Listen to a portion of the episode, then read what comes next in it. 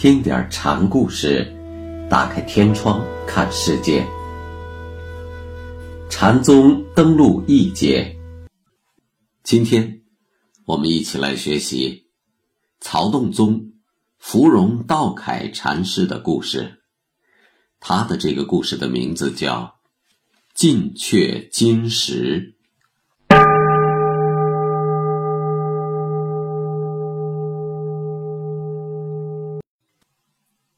开封天宁寺的芙蓉道楷禅师很小的时候就开始学习辟谷之术，他隐居在依养山。后来呢，就投到了海会寺的义清禅师门下学禅。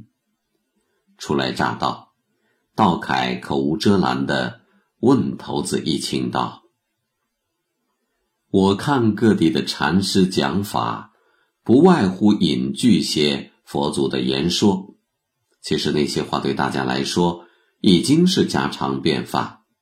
除此之外，师傅不知道有没有什么新颖一点的接引方法。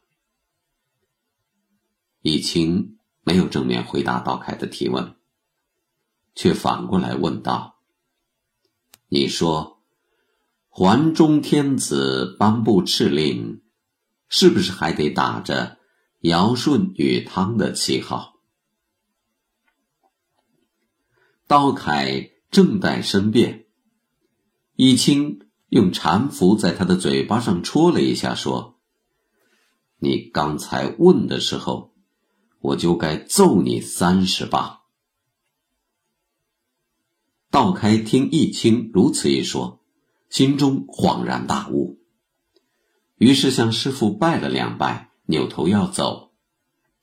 易清却在他身后吆喝道：“道凯，你先别走。”道凯自管走路，毫不理会。易清紧跟着又问了一句：“难道你已经没有一点疑惑了吗？”道凯索性用手捂住耳朵，扬长而去。道凯初见易清的时候，心中尚有所待，也就是希望别人能给自己指点迷津，寻找一条开悟的捷径。南宗禅最反对有依傍之心，而高度崇尚自悟自证的独立意识。自信本在你心中，何必向外苦搜寻？易清所谓“环中天子”，实际上就是比拟人的自信。他本身是独立自在的，即使权威如尧舜禹汤者，对他来说也没有什么意义。所以，易清说道楷发意，也即有这种念头产生的时候，就有挨棒的份儿了。此后，道楷在禅院担任点座。易清对他说：“厨房那一摊杂物处理起来可真不容易。”道楷客气地说：“哪里哪里。”你是负责煮粥还是蒸饭？淘米生活归人工管，煮粥蒸饭归行者管。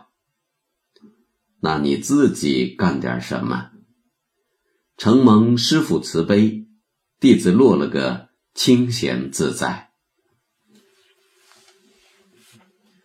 有次，道凯陪易清去查看菜园，易清把手中的禅杖递给道凯，道凯就接过来，亦步亦趋的跟在后面。易清见状，问道。你觉得理该如此吗？道凯不含糊地说：“替师傅提鞋拎杖，对弟子来说自然不是分外之事。”易清又道：“同行的不是还有别的人吗？哪一个不受您的指点？”易清没再吭声。晚上回到禅院。一清把道凯唤到方丈说：“早上我还有些话没有说完。”道凯便道：“请师傅指教。”一清不着边际的说：“卯时生日，戌时生月。”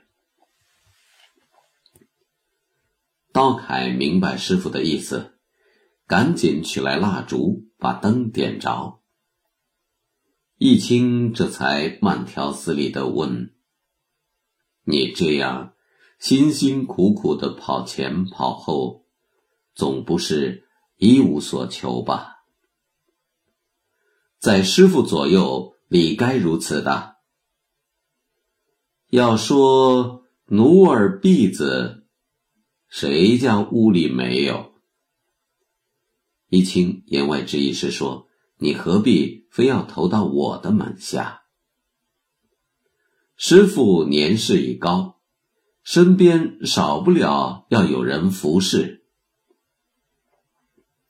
一清叹口气道：“难为你如此殷勤呀！报答师恩是弟子的本分。”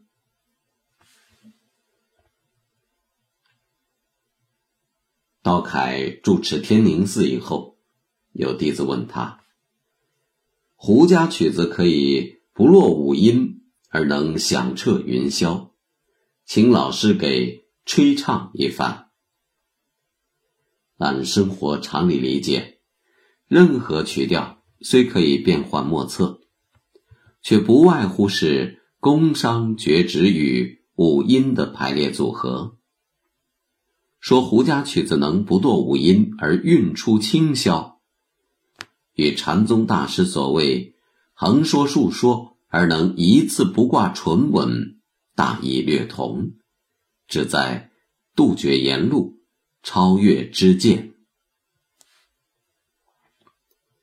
道凯循着上述思路做了如下回答：目击提也半。铁凤叫天明。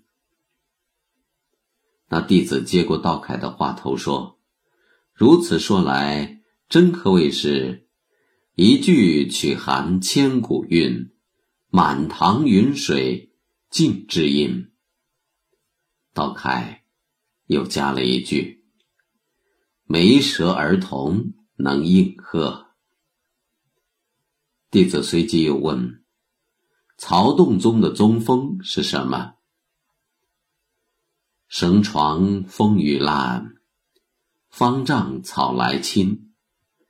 禅师常以草喻俗境，道开话中也有责备之意。怎样才能直结根源？足下一生草，举步落微坡。刚才说草来亲，而现在说草以足下生，暗示弟子被俗念萦怀，在歧途上愈走愈远。弟子经道凯的两次点拨，也幡然有悟，所以不再往下提问。道凯在上堂讲法时，对僧众说：“白天进入祇陀院。”只见一轮皓月当空，夜晚登上灵鹫山，却是阳光灿烂。乌鸦雪样白，孤雁成群飞。铁狗吠叫着腾入云霄，泥牛打斗着潜入深海。在这种情况下，十方共聚，你我不分。你们说说，能够成就点什么事情？说实话，我登上这座讲坛就已经是摄于尘劳。如果再说三道四，那简直是开门以道，自讨苦吃。所以说什么真如呀、凡圣呀，都是梦话；什么佛与众生。也纯是废话，各位弟兄，你们有心求佛，从四面八方汇聚到这里，其实佛也帮不了你的忙，法也帮不了你的忙，祖师也帮不了你的忙，天下老和尚也帮不了你的忙，老汉我也帮不了你的忙，就是阎罗老子也是一样。最根本的问题是。你必须超脱现在。如果你能超脱现在，什么佛呀、法呀、祖师呀，都奈何你不得。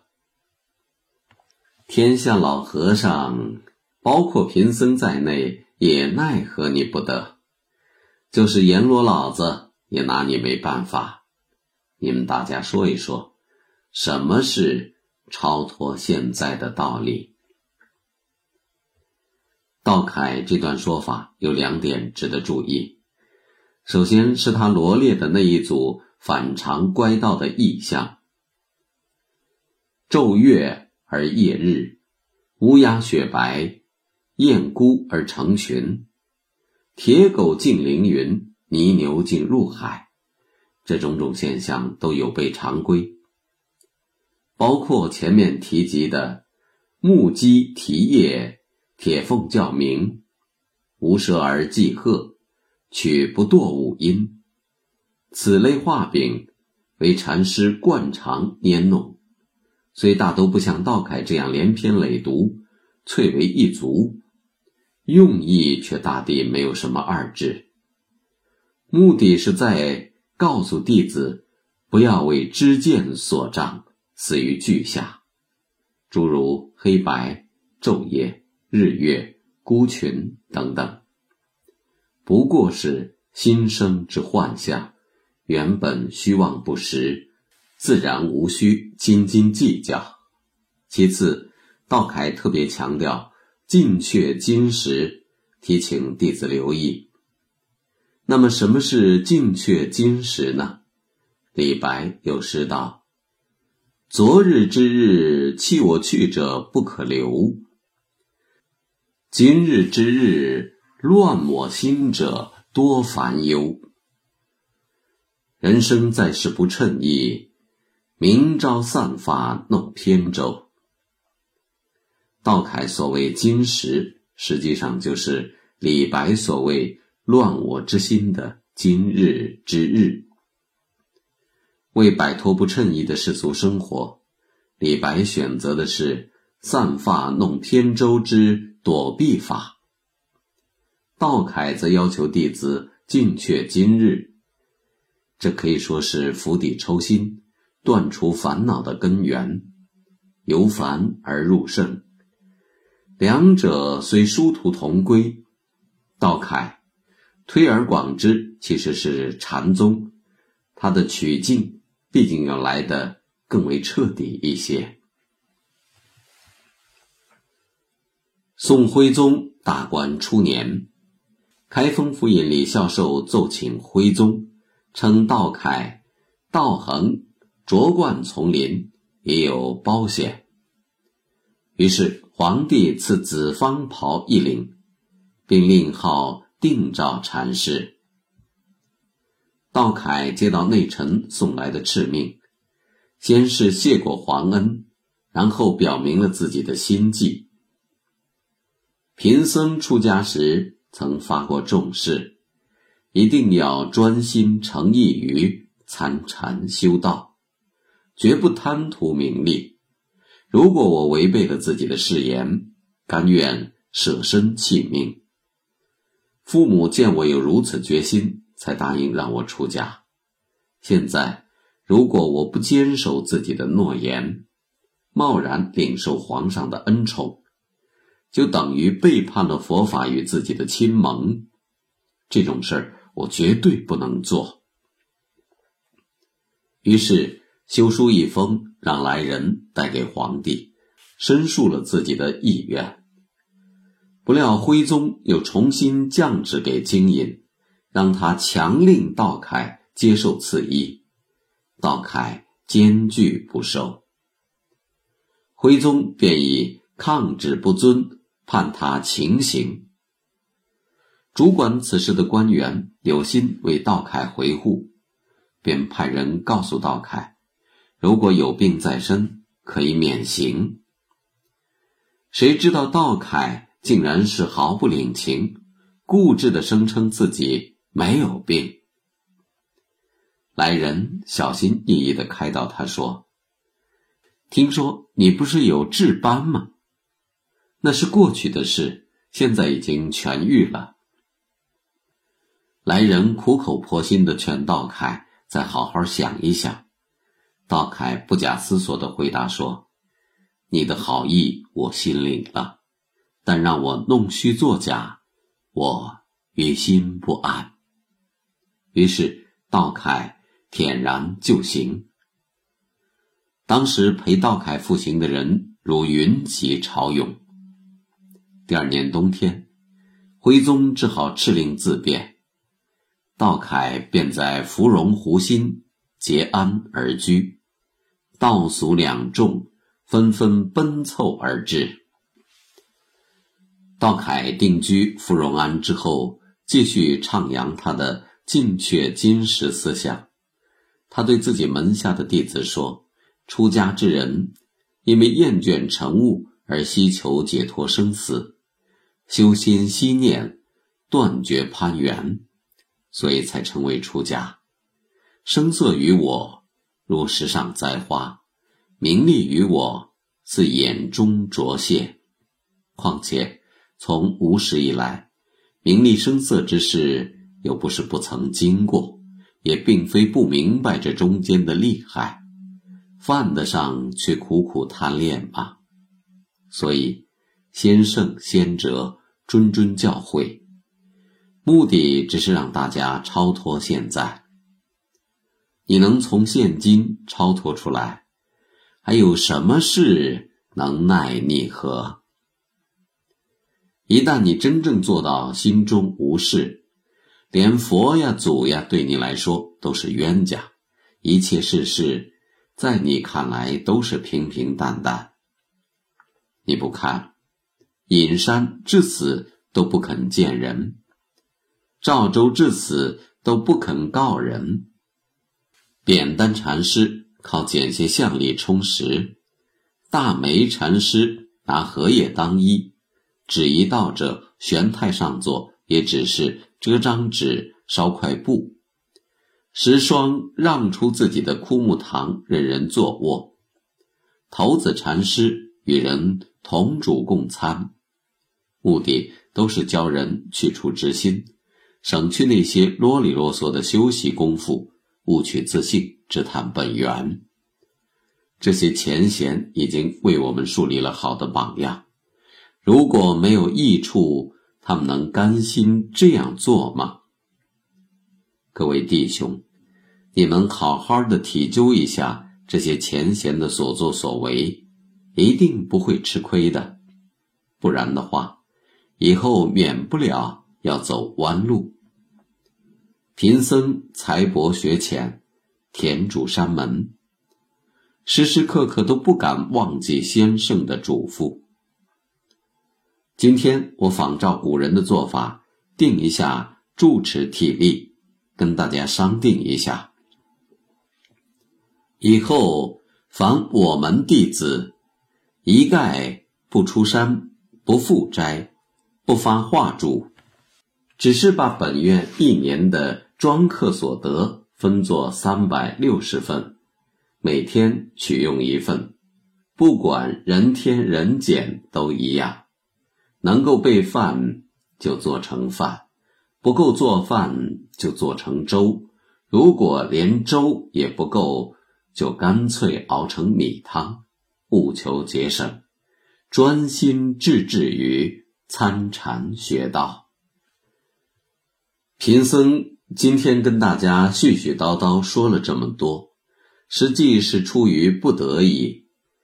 如果再像发闲病一样，玩那些拈锤束缚、东喝西棒、张眉努目之类的把戏，不光会委屈众弟兄，恐怕还会辜负先生。当年达摩老祖在少室山下面壁九年，二祖慧可更是为求佛法而沥血断臂，可以说是受尽艰辛。可是达摩并未错过一词，二祖也不曾问过一句。但你能说达摩没有教人，二祖没有求教吗？贫僧每次说到古人的风范，都感到无地自容，惭愧难当。古人有一首偈子说得好：“山田脱素饭，野菜淡黄鸡。吃则从军吃，不吃任东西。”各位弟兄。大家要自己努力呀！政和八年五月十四日，道凯辞世，享年七十六。墓前给弟子留有一记，道是：吾年七十六，尘缘今已足，生不爱天堂，死不怕地狱。撒手横身三界外，腾腾任运何拘束？道凯是曹洞宗八世的重要传人，天童正觉、长芦清了等著名禅师，都是道凯的再传弟子。